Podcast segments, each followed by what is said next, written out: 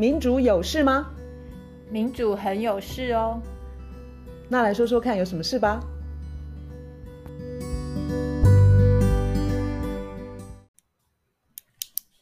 嗨，我是苑韶。嗨，我是倩怡。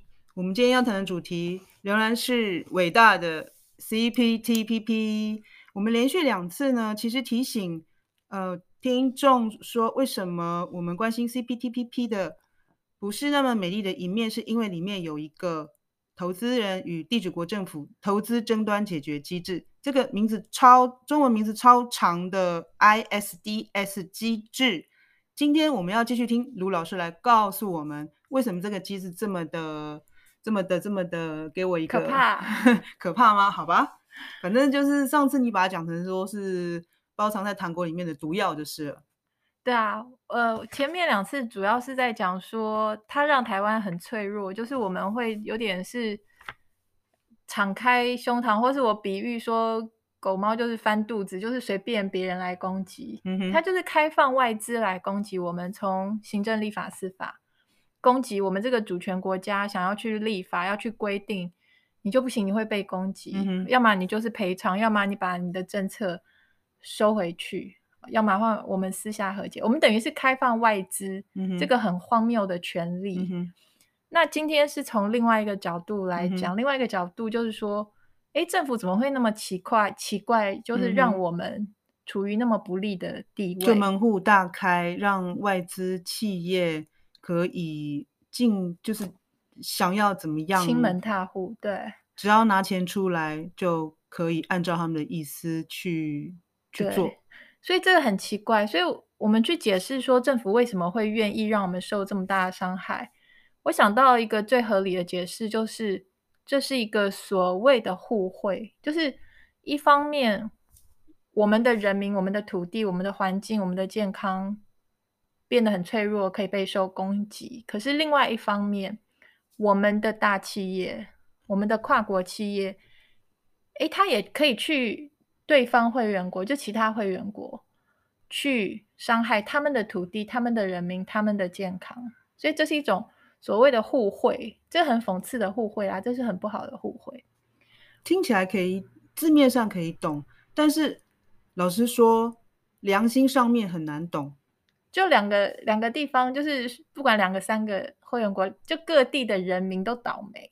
可是顶端那些超级有钱的那些大企业，他们。继续赚他们的钱，超级赚更多，翻好几倍，因为他现在可以把对方国家的法规、嗯、他们的立法的权利踩在脚下。踩在脚下。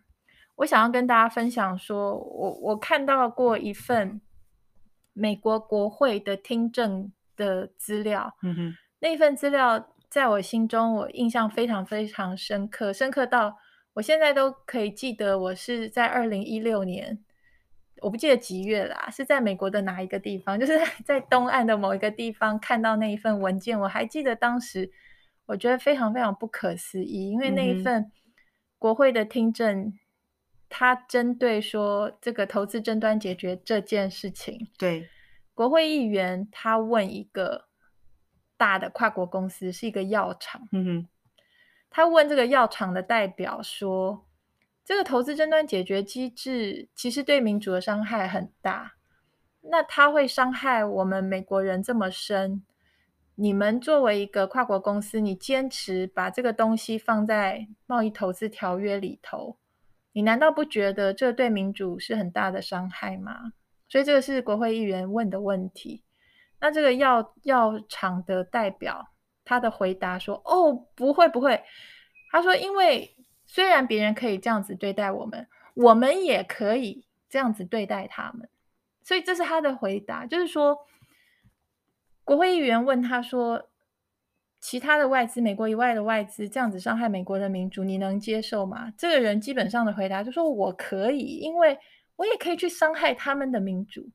我去他们的国家，这个药厂，他在他前面有例子是他在加拿大要申请专利。”然后被驳回，嗯、因为他的申请专利的那个过程就是很马虎、很很草率，就是那个试验就随便做一做，所以加拿大没有给他专利。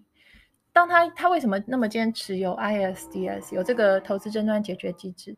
就是他这个握在手上，他可以去惩罚那些不给他专利啊，或是不给他执照啊，或是以建设公司或是开矿的公司，就是不让他污染环境，这些这些政府本来应该有的立法的权利，都可以被这些外资踩在脚下。所以，这是我当时觉得我印象好深刻，因为我看到以后，我吓了很大一跳，我觉得这个好不可思议。嗯对，我刚刚也正在想“不可思议”这个词。那我觉得在台湾，我最快联想到的是，我们的政府在帮忙我们的呃大企业在海外投资的时候，嗯、去做不管是伤害其他人的健康，或是其他人的土地环境，等等等，嗯、我很快会想到的一个例子，也刚好最近在呃。在苦劳网有一篇报道，他讲说美国的环团，嗯哼，他们出版了一份报告，那份报告在讲台塑，嗯哼，专门讲台塑。他说台塑的污染侵权是侵害的侵，世界有名。然后这篇呃这一份报告我也去翻了，它就是英文原文。这个英文的呃报告是美国的一个叫做国际环境法律中心。还有生物多样性中心，还有地球工程这几个单这几个团体，他们去整理出整整一份报告。嗯、这一份报告就是专门在讲台塑。那，嗯哼，我记得我之前有跟你分享过说，说在网络上有关键关键字是 “Stop Formosa”。我说那听看起来就好刺眼哦。你看一个。对，要要说明一下，就是台塑它的外文的名字是 Formosa，就是台湾。很多西方人看到 Formosa 都认为等于台湾。对啊，Formosa，我们觉得很骄傲的美丽岛，这个 Formosa。所以你会看到关键字，现在在网络上有关键字是 Stop Formosa，其实那个背景是，嗯，台塑它除了在越南，我们等下会讲。的污染非常有名，在柬埔寨也有很有名的污染的例子。在美国，现在好几个地方有台塑的污染的足迹，哦哦，不是只有路易斯安那，有路易斯安那，有德州，有伊利诺，有德拉维尔。所以，那这个这份报告，它是收集了全世界，包括台湾，就是台塑的污染足迹，他、嗯、就告。他就是呃，收集了也包括法院，美国的法院有讲，嗯、法官有讲说，台塑它就是一个侵犯环境跟人权这个事情上面，它是一个累犯惯犯。嗯、他说 serial offender、嗯、这样的词。那最近比较多，我我觉得台湾的主流媒体真的都不去谈，嗯、我觉得这是蛮糟糕的事情，就是台湾的主流媒体。几乎你去，我为了这件事情去查，嗯、他基本上不去谈我们的企业海外投资，但是不是那么光明光彩的部分。对，我们的主流媒体不太讲。你去看，你现在搜寻台塑，基本上都是比较好的那一面，或者是他的股票，或者是他有什么多棒的展望这样子。可是事实上，在美国有一群人，他们现在是非常的愤怒的，在抗议说。台塑他要到美国的路易斯安那去盖一个乙烯厂，嗯哼，然后他这个 project 的英文叫做 sunshine 什么？对呀、啊，听起来很阳光面诶。对，可是这一群我第一次看到的时候还笑了一下，就是这一群人，他们看到看到了台塑的各个地方的污染的记录之后，他们非常的愤怒，所以。当地人就有组织起来，然后一起来抗议，就是要求说不要不要给台塑这个执照，不要让台塑去那边。好像那个地方其实愤怒已经累积到了一个一个一个点，一就是他们那边在台塑呃就是要进去之前，他已经有好几个石化。业者在那里，所以他们那边好像是癌症的发生率好像也比较高，对，所以死亡率也比较高。对，所以那边叫做 Cancer Alley，就是那边本来就是住的是一些多半都是呃黑贫穷黑人，然后有一些祖先是奴隶。那因为包括埃克森美孚、寇氏企业、壳牌、石油这些。已经有非常多的石化工厂，就是等于把那边当做一个垃圾场一样，就是它明明会有很多的污染，别的地方不要的企业，呃，别的地方不要的产业，就都跑到那里去了，去那边去危害那边的人。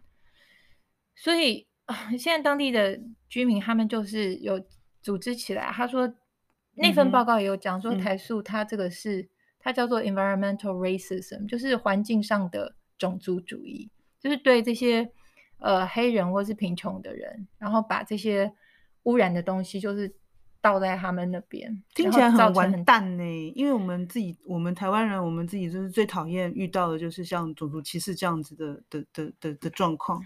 对啊，所以刚刚这一份报告呢，他就是把全世界，包括在越南、在柬埔寨、在美国、在台湾，他有提到说台湾本身也是受害者。然后他真的找出来非常多台塑很不光彩的例子，嗯、就是它的污染规模大，嗯、然后伤害很严重。那可是后来的。因为它这里头还包括了有提到说，台塑在各个地方面临司法调查，有的时候被指控的罪名是诈欺，就是他去诈诈欺一些那个合约商或是什么，然后他们还有讲得非常好听，是用非正当的手段去影响当地政府官员。嗯，嗯，可是其实等于就是有呃当地的政府官员有因为收贿。对啊，所以那，那哪有好听啊？那只是法律字眼吧。所以啊，所以就是有行贿的情况在那边，就是至少法院有看到证据。然后他说，今天台台台塑已经是全世界的第四大的石化跟塑塑胶的生产商，可是呢，他们的行为、他们的污染非常的严重，规模非常的大，范围非常的广，但是他历年来。他的罚款已经达到了五亿六千九百万美元，这个很大的数字。可是这个数字跟台塑他自己的市值相比，他的市值是一千零三十亿美元，他的罚款事实上是九牛一毛，嗯嗯、就是他这样子是非常划算的一件事情。哎、欸，很讨厌哎，因为全世界本来一直在做那个减速。就要减少那个塑胶的量嘛？对。那因为去年爆发了这个新冠肺炎之后啊，你看在以台湾为例，那个塑胶袋啊，就就又又很难减下来了，因为大家就是很怕什么直接的接触啊，我觉得口水啊。我觉得减塑，嗯、因为我们虽然一直在下游，在最下游减速，可是我们在最上游，其实政府一直都还在补助这些石化业者啊，嗯嗯就是他们还是得到很多税收或是。各方面的减免跟补助，所以我就觉得这个很莫名其妙。这个其实是很荒谬，而且很冲突的。对啊，所以我觉得今天会讲到台塑这个例子，就是我们在讲说台湾加入 CPTPP，嗯，我们会受到攻击的同时，我们开放让我们的大企业去海外，它可以同样拿着投资争端解决机制去伤害其他国家的。呃，环境也好，人民也好，那就非常的糟糕。如果有很多的很多的同胞，说很多台湾人，如果听到这个，其实我们都是非常不希望挂着台湾名义的企业到外面去做对人权跟对环境不利的事情。对，然后我们我们还在网络上看到有一个叫做财团法人环境权保障基金会，哦，这个很好。对，他们有一个特别针对台塑的。一段影片，嗯哼，然后其实看那那一段影片，感触非常的多。就是他，他是他有请呃一位越南的，先先是一位越南的当地的居民，然后之后有一位越南的神父，他讲说，他针对说台塑去合进设钢铁厂之后，嗯哼，他们的情况。然后那个有一位呃越南人，他就是。用影片介绍给，等于是要介绍给我们台湾人，嗯，看说现在那边的情况。然后他的镜头就是台塑的工厂，它的黑烟，嗯哼。然后他说空气跟水，空气里面是重金属，然后下雨下下来那个水渍就是黑色的，嗯嗯、居民的屋顶也是黑色，然后居民。得要搬家。然后他的镜头照到旁边，本来就是稻田哦，那边是农民，就是很大一片的稻田，本来是稻种种稻米，然后附近有水产养殖。那因为台塑去了，所以那个沃土就变成废土。然后他还有照附近的山，山也破掉，就是呃山上的树，嗯，嗯，然后都有受到破坏。应该还有大海吧，因为那边很多渔民。对，海洋就是最严重的。海洋这个，他，我觉得他，你看那个影片啊，那个那个越南人，他其实是平静的，在讲，然后在介绍他那个环境，然后那个镜头就是那个黑烟一直在冒，然后他就很平静，然后又很很怎么讲，很很文明的 说，希望大家理解我们的处境。你要记得他的镜头的观众就是我们台湾人嘛？嗯、他说希望大家理解我们的处境，同理我们的不幸。然后他就说周围的那个癌症的比例很高，然后他说谢谢你们的理解。我觉得 看了真的是蛮难过的。然后他那影片后头还有那个呃一一段神父的，嗯、哦，神父他就是。讲说，从二零一六年那个海洋，就是台塑在二零一六年的时候被发现说，因为他们把废水排到越南的海洋，那个很大一片，他讲两百公里，两百公里的海岸，差不多台北都到，快要到，嗯，苗栗嘛，还是台中？快到云，快到云林了，好像，嗯，反正是很大一片。你想想看，那么大一片海域。那个神父啊，他也是用平静的语调跟表情哦，可是你看了真的会 蛮难过。他说鱼都不见了，他就说中国的大型的渔船也找不到鱼在那个海域。他说当地的渔民到现在生活都很困难，然后说有一些小孩十四岁的、十八岁的，他们现在必须要离家去赚钱，因为。他们本来是靠海为生，就是他们能够快快乐乐的在海边，他们不会富裕，在那个村子，他们可以养活自己。然后爸爸妈妈本来可以养活小孩，那现在因为环境迫害，鱼死光了，他们赖以为生的这个不见了，他们就没有办法。嗯、然后他就说，现在有有的孩子就是背着贷款到台湾、到南韩、到日本，嗯哼，去打工。他有讲到说，有些跑到东欧去，非法的途径，对，非法的途径。然后他说，那些黑手党是用割喉价，割喉的这个价钱，就天价了，天价。然后要帮他们把他们带到欧洲去。那当中一些人继续往英国跑，可是其中一部分就没有活着到达英国，因为大家可能在新闻也有看到说那些非法。的义工，他们在譬如说货柜屋闷死了，有的是冻死了，这就是当地的他们那边台塑那边污染的当地的那边的人，他们的处境。台塑的官方说法是说，这个是下游厂商的错。对，你能想象说，等到假如说，因为现在他们是没有用像类似说。投资争端解决这种仲裁，他们现在好像是就是和解，可是台塑好像因为按照这个神父的说法，就是受难者至今没有拿到赔偿。那神父说的很很令人动容，他说当地人他们希望的只不过是把美丽的大海还给他们，再来就是受难者得到赔偿，可是到今天他们没有拿到，而且。很多支持赔偿的人还关在监狱里，就是那些去因为他们去抗议说没有拿到补偿金了，然后越南现在这个政府你知道吗？他就是被镇压，对，所以干脆把他们丢进牢里面。基本上，你你说台塑有什么有拿出来的任何理由理由，我都觉得很可笑。今天他就是要省钱啊！你说他怎么选择那个下游的的包商？你说他自己没有办法有很好的设备去做环保或污水处理吗？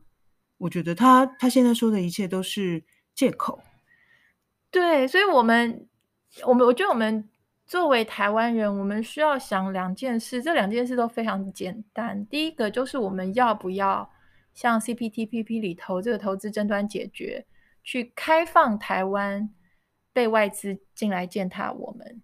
这答案一定是不要吗？不信不，我不相信有哪一个台湾人他在有充分资讯的情况之下，他会说哦，我要，我要。你看，我们一直在外面要坚坚守自己的主权，我们总不可能在自己的地方都都把主权都交出去了吧？对，现在就是因为资讯是不透明的，所以第一个要问自己的是，我们愿不愿意就是开放我们自己被外资践踏？那答案答案一定不不愿意。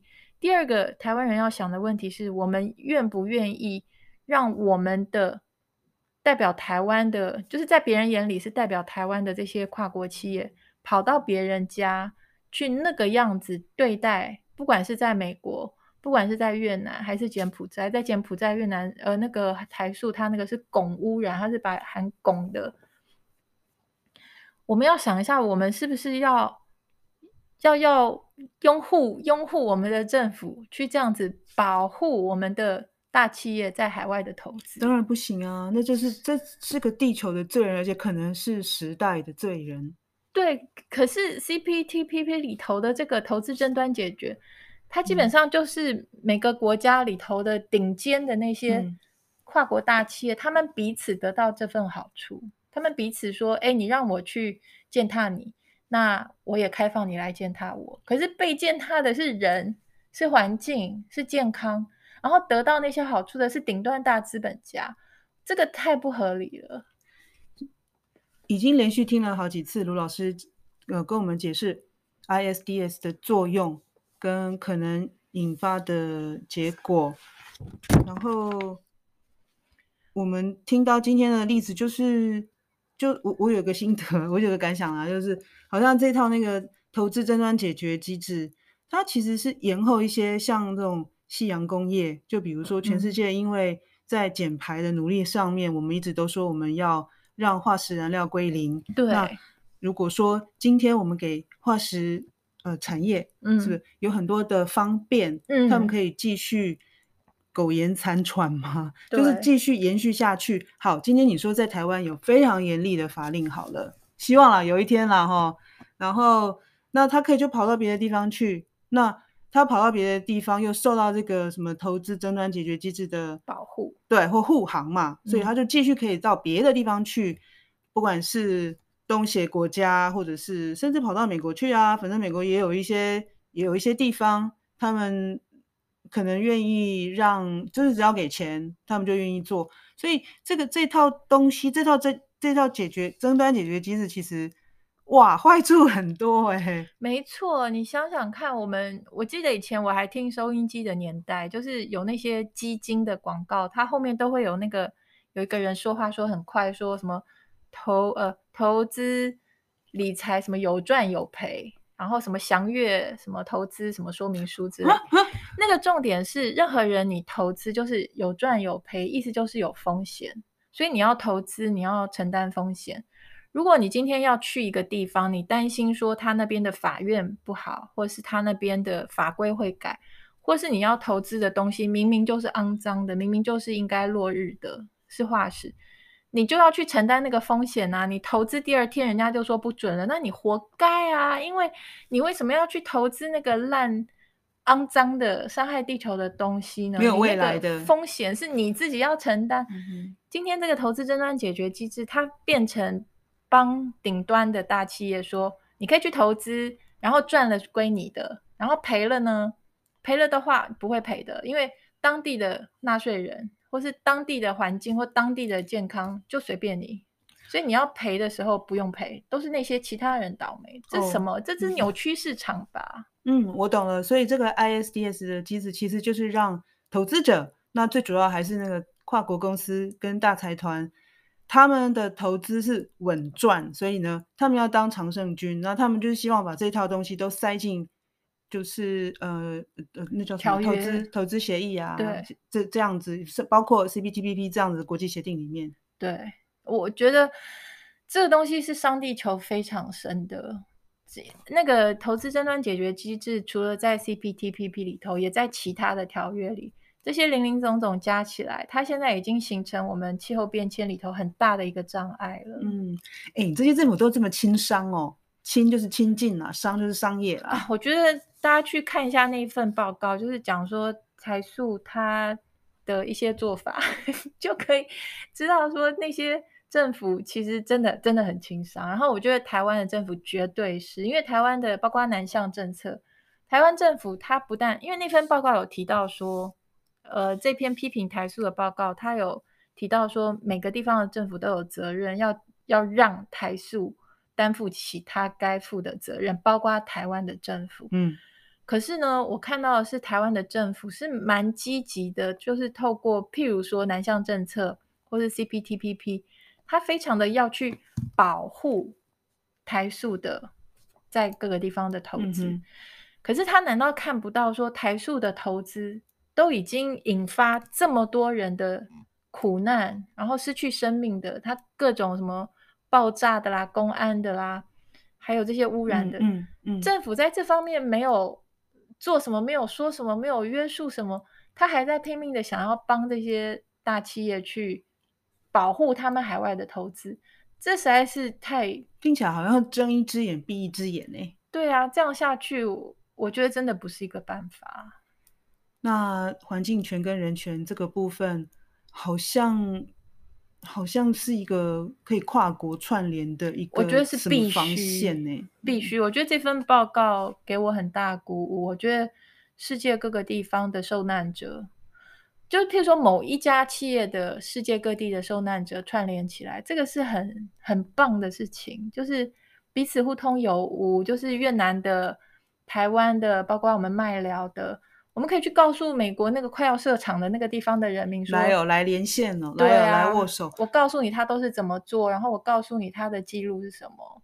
诶，卢老师刚刚讲的那个影片，可不可以再把那个环境权那个基金会的名字再念一遍？它叫做财团法人环境权保护基金会。那个影片它是针对台塑的股东，它是要给股东看，说你看看你投资的这个公司，他在做这些事情。我觉得这个基金会做的事情真的很棒哎。